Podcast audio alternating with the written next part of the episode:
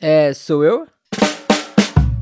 Sim, chegou a minha vez e com ela está começando Sou Eu Board Games, o seu podcast de análise de jogos de tabuleiro. E no episódio de hoje eu vou falar sobre Skull King, uma vaza de caixinha e olha, eu já vou ser sincero logo de cara que eu não gosto de vaza. Mas o que será que tem esse jogo de tão diferente para me fazer querer falar dele, hein? Bora descobrir daqui a pouco. Mas antes, vamos ver o que vocês falaram do episódio anterior sobre o Libertalia lá na Ludopédia. E olha, quem deixou um comentário de novo por lá foi o Anderson Brasil, que parabenizou de novo pelo episódio e disse também que o Libertalia tá no radar de promoções dele. Obrigado de novo pelo incentivo e pelo comentário, Anderson. E bom, então é isso, né? Bora agora então navegar pelas vazas de Skull King.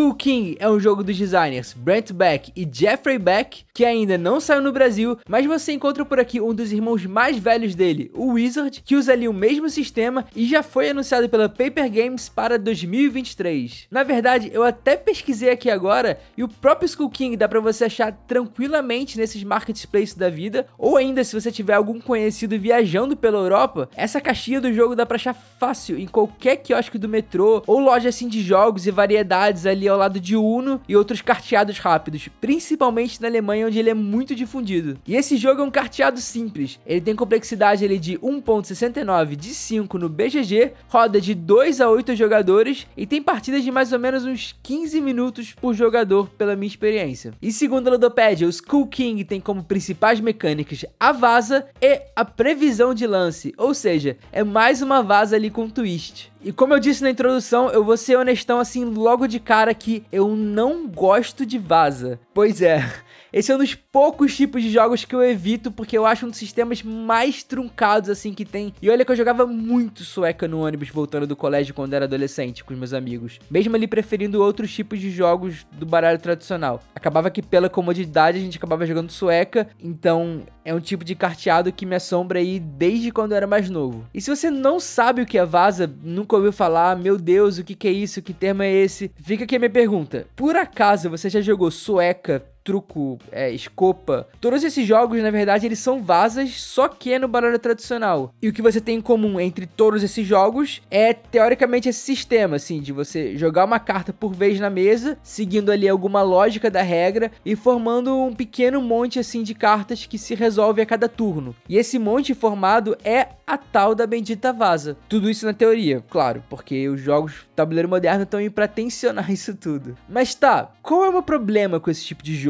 É que para mim existe algo ali intrínseco à vaza, que é a sensação de você estar tá sempre refém da sua mão inicial. E essa eterna repetição do sistema do joga carta, segue o naipe, corta, joga carta, corta, etc, etc, etc. Só que, como eu falei, né, nos carteados modernos, essas vazas elas vêm sempre com um twistzinho aqui ou ali, né? Para tentar dar esse frescor a um sistema que é tão amarradinho. E pela quantidade de jogos que são lançados com essa mecânica, né, com esse sistema hoje em dia, eu acho que existe, sei lá, quase um fetiche, sabe, entre os designers para ver quem é a pessoa que vai ali conseguir desencadear esse sistema tão fechadinho, né? Colocando ali mil twists para ver se o negócio finalmente pega no tranco. É, sei lá, é vaza com viagem no tempo. Vaza em que na verdade quem perde leva, só que aí você não pode perder primeiro, você tem que perder ali em segundo. É vaza em Camelot, é vaza no espaço. E são sempre uns poderizinhos, assim, umas pequenas variações que tentam trazer algo novo. E assim, aqui eu tenho que ser franco que geralmente são até que bem sucedidos, vai. Nessa coisa de dar ali um novo olhar ao sistema e aliviar essa sensação de repetição infinita. Mas para mim, o fantasma principal sempre tá lá. Toda vez que eu jogo uma vaza nova, eu continuo me sentindo refém das cartas que vieram na minha mão e não há quase nada que o jogo possa fazer para me consolar ou amenizar esse sofrimento. E eu acabo é, torcendo pro jogo acabar logo e a gente ir pro próximo. Ah, Lucas, mas é, você já tentou xamãs? É vaza com dedução social e já, e não gostei. Já tentou o Brian Boru, que a vaza ali é só um, um detalhe ali no meio de várias outras coisas? Cara, já, e foram tantas emoções que talvez eu vou até gravar um episódio no futuro sobre ele. Foram realmente muitas tentativas. Uma das pessoas que eu mais jogo no meu grupo, ele é apaixonado por vaza. Então, realmente, assim, eu já joguei muitas, só que o fantasma sempre tá lá, cara. Só que em Skull King, não. Essa é uma das únicas vazas que funciona super bem e consegue ali espantar temporariamente o meu fantasma, porque ele consegue burlar esse efeito de estar refém da mão inicial. E eu vou explicar por quê. Vem comigo, ó. Em Skull King nós somos piratas e estamos navegando pelos mares. Não, gente, tô brincando. Você não é nada, você só joga cartas que calharam de ser na temática desse universo pirata mesmo, e quem ganha o jogo é quem faz mais pontos. E como você vai fazer esses pontos? É, Skull King se passa ao longo de 10 rodadas, sendo cada rodada composta por um número diferente de turnos ou vazas, né? Também igual ao número da rodada. E essa mesma lógica acompanha o número de cartas que você vai receber na mão no início da rodada. Então, por exemplo, na primeira rodada do Skull King, você vai receber só uma carta e também vai disputar só uma vaza. Na segunda rodada, você recebe duas cartas e vai disputar duas vazas. Na terceira rodada, você recebe três cartas e vai disputar três vazas e por aí vai até chegar na décima rodada com 10 cartas. Isso é muito legal porque nesse sentido, a narrativa do jogo trabalha ali uma progressão parecida com a sua própria curva de aprendizado. Algo ali mais ou menos quando você tá explicando uma regra de um jogo novo, sabe? E aí você simula uma jogada para exemplificar. É como se o jogo te falasse, OK, nessa primeira tentativa vamos só testar como funciona com uma carta.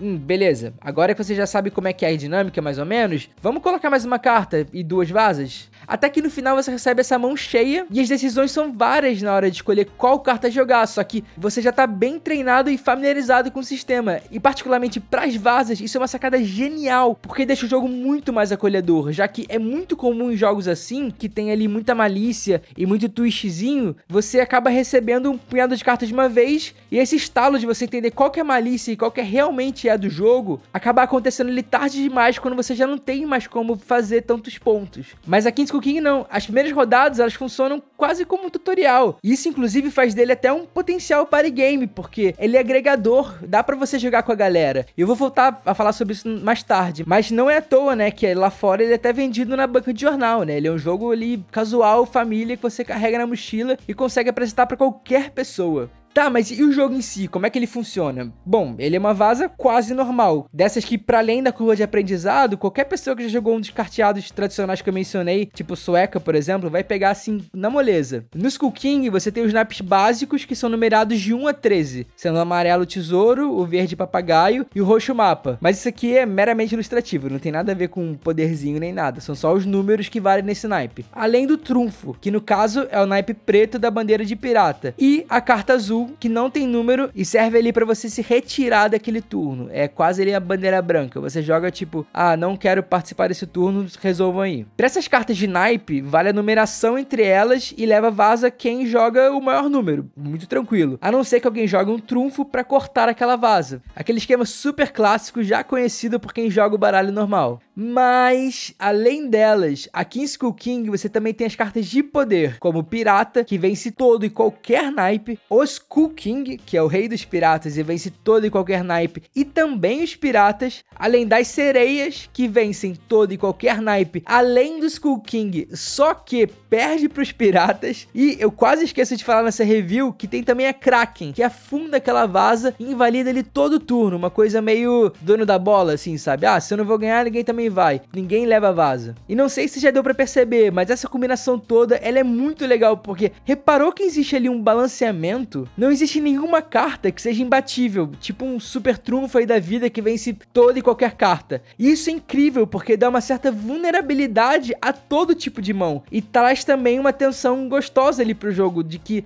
nenhuma rodada nunca tá ganha, não importa a carta que você jogar, porque vai que o próximo pode ter aquela carta fatal que vai te vencer. Se você joga, ah, sei lá, lá, o Skull King, ah, vou ganhar de todo mundo. A próxima pessoa pode jogar sereia e ganhar de você. Aí vai um outro e joga o pirata, que na verdade levaria da sereia, né? Existe essa imprevisibilidade que é muito bacana no Skull King. Inclusive, falando sobre imprevisibilidade, é, eu não sei se toda versão é assim, porque na verdade existem várias versões do Skull King. Existe a Grandpa's Back, que na verdade é que eu tô falando, né? Existe o Skull King tradicional, existe também um outro lá. É, mas a minha veio com cartas em branco para você escrever algo e fazer ali uma regra da casa, ó, que legal. Inspirando aí seu lado designer também. Mas apesar dos efeitos serem super legais assim, aqui na verdade o pulo do gato tá antes da rodada começar. Como assim, ó? Depois que você olha as cartas da sua mão e organiza elas, todos os jogadores devem apostar quantas vasas você acha que vai ganhar naquele turno. Entendeu? A partir das cartas da sua mão, você vai tentar prever quantos turnos você acha que vai levar, inclusive podendo levar nenhum, assim. E a partir daí você vai traçar toda a sua estratégia para cumprir isso, assim, para acertar essa aposta. E o que é legal aqui é que a sua pontuação não está diretamente relacionada a ganhar ou perder mais vasas, mas sim, como eu falei, acertar exatamente o número de vasas que apostou que ganharia. Se você apostar zero, porque sua mão tá ruim, você pode forçar a derrota, perder todas as vasas e ainda assim pontuar. Isso é incrível, porque ao invés de você ser refém da sua mão, o jogo te coloca no controle da sua própria pontuação. Agora, perder ou fazer o outro perder também faz parte da sua estratégia. Isso abre totalmente o leque de possibilidades. Por exemplo, caso o jogador venha com uma mão que ele lê como mais fraca, ele aposta que vai levar uma vaza só. Vamos lá. Então a partir daí ele vai tentar escolher qual turno ele vai entrar com aquela carta que ele acha que talvez vá ganhar para tentar vencer e depois fazer uma gestão inteligente das cartas ali com bastante leitura de mesa para forçar a derrota nas outras rodadas e assim pontuar. Isso na mesa é muito divertido de se ver porque faz a narrativa do Skull King ser cheia de drama e com várias reviravoltas das mais inusitadas. Mais um exemplo, porque na verdade eu acho esse caso assim incrível. Eu preciso contar essa história e só um jogo como Skull King poderia trazer essa história da mesa. Eu já joguei uma partida em que o jogador que estava por último, na última rodada, ele apostou que ia levar nada. E ele conseguiu perder todas as vasas. E isso foi muito inteligente porque ele fez assim com que todos os outros jogadores errassem as suas apostas e ele virasse o jogo no final, porque os outros fizeram pontos negativos e ele fez ponto positivo passando todo mundo. Eu acho impressionante como um simples esquema de aposta consegue mudar completamente o jogo, deixa sempre aberta a possibilidade de pontuar e te fazer vencer independente da sua mão. Claro que com um pouquinho de sorte e bastante de sagacidade na hora de jogar. Pô, mas tá, e as cartas de efeito? É, se sua mão vier cheia de cartas de efeito, tipo os Skull King e só piratas, você ia apostar que com certeza ia levar tudo, né? Na verdade não, porque lembra que eu disse que nenhuma carta de efeito é invencível? E as cartas de efeito como pirata e a sereia, elas vêm com mais do que uma réplica sua. Então você nunca tá 100% seguro. Você vai ter que ler muito bem a mesa e escolher quando jogar aquela carta de efeito para ganhar, porque quando você ganha, você começa a próxima rodada. E se você abrir uma uma rodada com uma carta de efeito poderosa, você na verdade pode perder, porque você vai ficar super vulnerável para os outros jogadores poderem então jogar aquelas suas cartas que vencem o seu efeito. Deu para entender mais ou menos? A forma de jogar cada rodada, ela na verdade é uma escolha sua, não do jogo, a partir da leitura de mão e da mesa. Aqui você não é refém da sua mão, mas sim refém da sua escolha. Olha aí a frase de efeito, hein?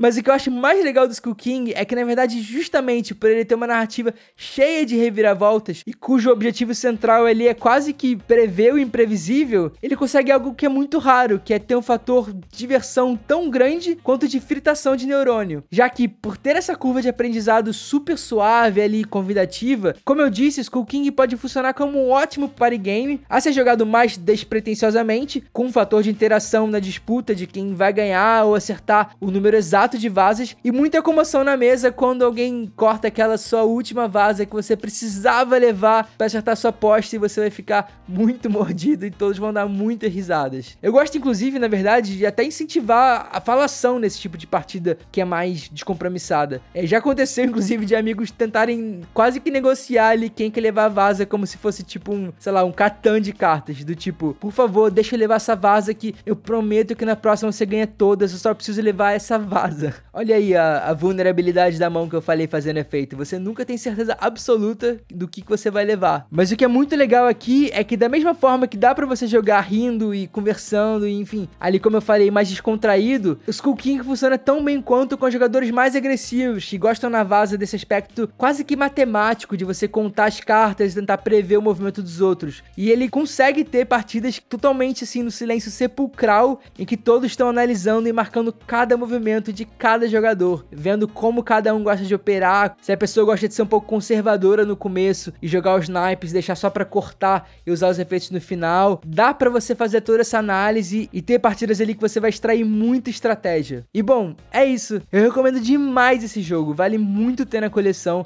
Caso você goste de vasos ou não como eu, ele inclusive é a única vaza que eu tenho na minha coleção, porque graças a essa mecânica de aposta de quantas vasos você vai levar, que na verdade é algo antigo que eu fui pesquisar assim, começou lá no, no jogo da década de 30 chamado Oh Hell e que foi repetido no Wizards em Skull King, o jogo consegue espantar de vez esse fantasma que me persegue ali nas vasas, de ser refém da minha mão inicial e conseguiu me fazer gostar pela primeira vez de uma vaza, ganhando inclusive ainda mais estrelinhas comigo por ser um jogo super inclusivo e divertido, ainda que estratégico. Inclusive, aqui eu vou ser honesto de novo que essa não é a única vaza que eu gosto. Depois eu fui descobrir outros jogos que reaproveitaram esse mesmo esquema, como aquele dia no momento que é Cat in the Box, e outra que são esse esquema de aposta ali com um twist de você ter várias vazas simultâneas ao mesmo tempo, que é o Ghost of Christmas, são também as minhas vazas favoritas e que eu gosto muito, porque para mim esse esquema de apostas é algo fundamental ao sistema. E você, já jogou Skull King ou Hell, Wizard? É, você gosta de vazas, não gosta de vazas? Deixe seu comentário no post do episódio na Ludopédia ou lá no nosso Instagram, no que eu vou ler alguns no próximo episódio. Se você chegou até aqui, meu muito obrigado. Eu vou também pedir para você, se puder, vai lá no Spotify, segue a gente, ouve um episódio por lá e deixa aquela review 5 estrelas que me ajuda demais no algoritmo. Não esquece de seguir o podcast lá no Instagram, no. E lembre-se, se você não gosta de Skull King, não tem problema, você tem todo o direito de estar errado. Um beijo até a próxima!